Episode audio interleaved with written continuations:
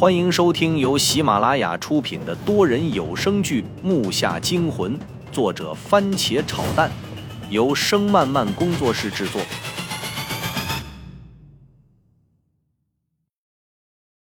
第三十五集，不用想也知道那一定是父亲。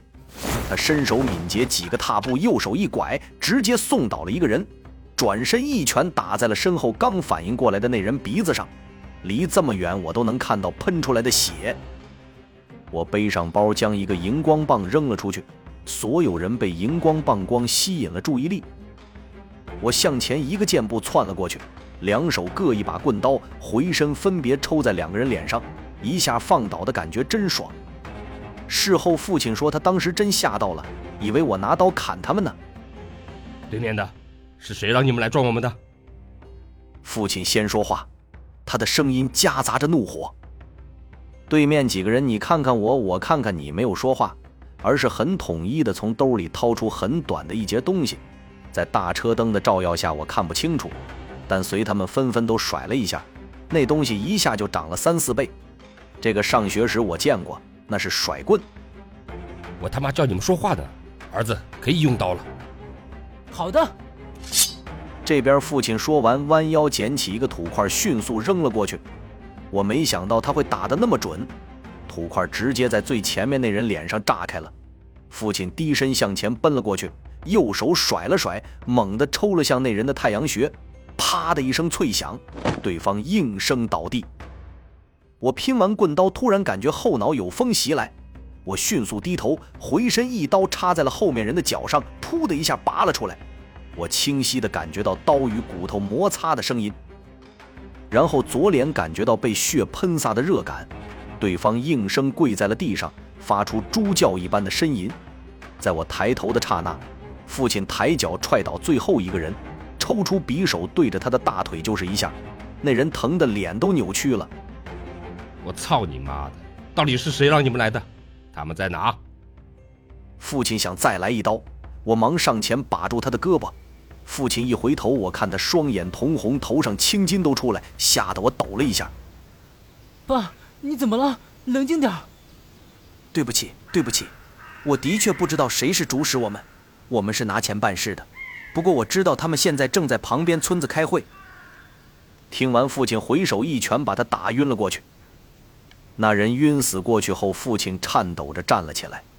我看着他的背影，总感觉哪里不对劲。父亲身上散发出了杀气与陌生，他和刚开始完全不一样，那种气场就像是面前的人根本不曾存在过你的记忆里一样。下面该咱俩了。父亲缓慢地转了过来。什么？爸，你怎么了？我身体直颤，后背冒着凉气，这根本不是父亲的声音，可我真的不信世上真有鬼附身。想到这儿，我就不自觉地掏出无颤抖地拼着。我明白了，这里是鬼冢。父亲用很快的速度冲了过来，我刚拼上还没换手，我双手猛地一抬，两把刀放在一起，当的一声，父亲匕首抡到我的刀上，我感觉整个身体不受控制地仰了过去，我一侧身直接躺了下去。我真的没法动手，对手可是自己的父亲。想到这儿，我都有跑的冲动。可是脑子一个劲儿的往外冒着同一个字：“鬼。”我快速转身爬起来，怕父亲再次攻击。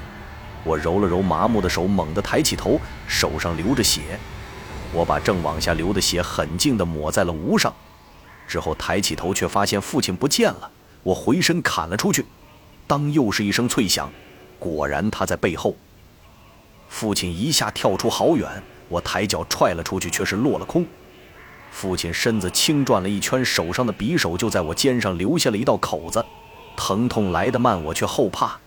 这下可真狠！